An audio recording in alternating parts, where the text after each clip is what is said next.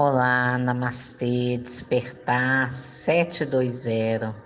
Hum, a criança na cama da mamãe, na cama do papai ou da mamãe. Uhum. A criança, geralmente, quando ela acorda no meio da noite, é porque ela se sente sozinha, né? Então ela procura o pai, procura a mãe, ela quer ficar lá naquela caminha perigosa, né? Para ela é perigoso. As consequências mais tardes, né? Uma atitude sábia nesta situação seria: criança te buscou, pai, mãe, acolhe ela por alguns minutos com carinho. Depois leva de volta para a cama dela mesmo que você tenha que fazer isso várias vezes, ela vai para sua cama, você acorda ela com carinho e leva ela de novo para a cama dela. E não vale dormir na cama dela, não, com ela, não. Ok?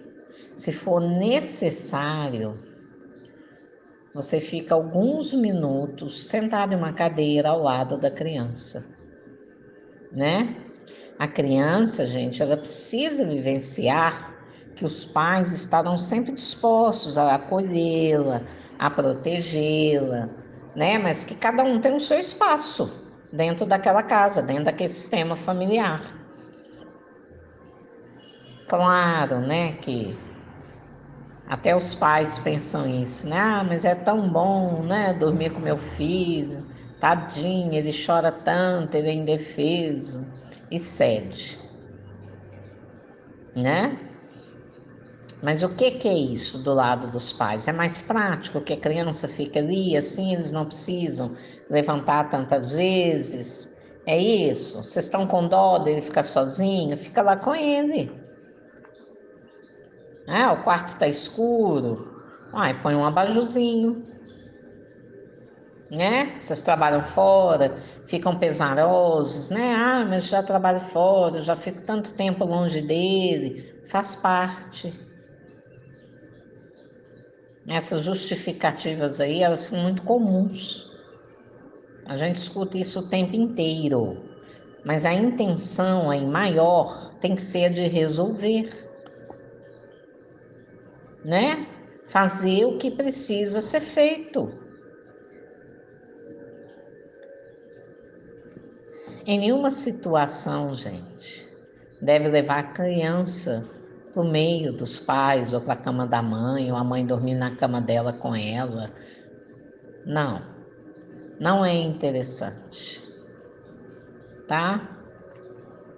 Vamos deixar os filhos crescerem de dois a cinco, seis aninhos. A criança tem tem esses rompantes aí de correr para a cama dos pais, né?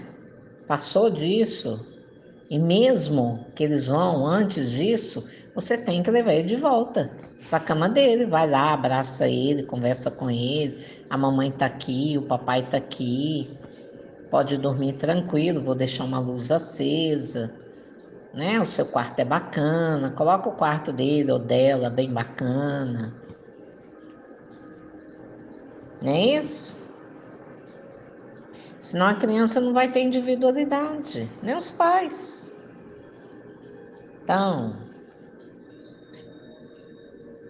quando a mãe age ou o pai de forma muito super protetora, não permitindo que a criança, né, lentamente, criança que eu digo é bebê, um, dois, três, quatro, cinco aninhos, né, que ela se afaste, né, dela, da mãe, principalmente a mãe, ela pode dificultar a formação interna da criança né, essa simbiose né, entre mãe e filho pode contribuir para que a criança tenha dificuldade em se relacionar com o que e quem estiver fora desta relação, causando insegurança, dependência, né? Em casos muito extremos, muito, muito, muito extremos, comportamentos com características autísticas, né? Mas isso é outra coisa aí. Né? tem que expandir mais para falar disso. A mãe que não permite que seu filho durma em seu próprio quarto também, né? Também, sem se dar conta, ela acaba tendo atitudes simbióticas durante o dia. Né? Fica grudada no filho, não deixa o filho crescer, ela também não faz as coisas porque não deixa. Um não deixa o outro, mas é mais a mãe, né? É, gente, limite, amor com limite. Isso funciona. Excesso de proteção vai gerar uma criança insegura, que sempre precisa de alguém que a complete. Por isso que lá na fase adulta, quando o homem busca demais, a mulher busca demais, sexo demais, bebida demais, vícios demais, esse ser está buscando a completude, alguém que o complete, ou algo. Está sempre buscando quem? A mãe que vivia com ele ali, não soube cortar o cordão umbilical. Tá?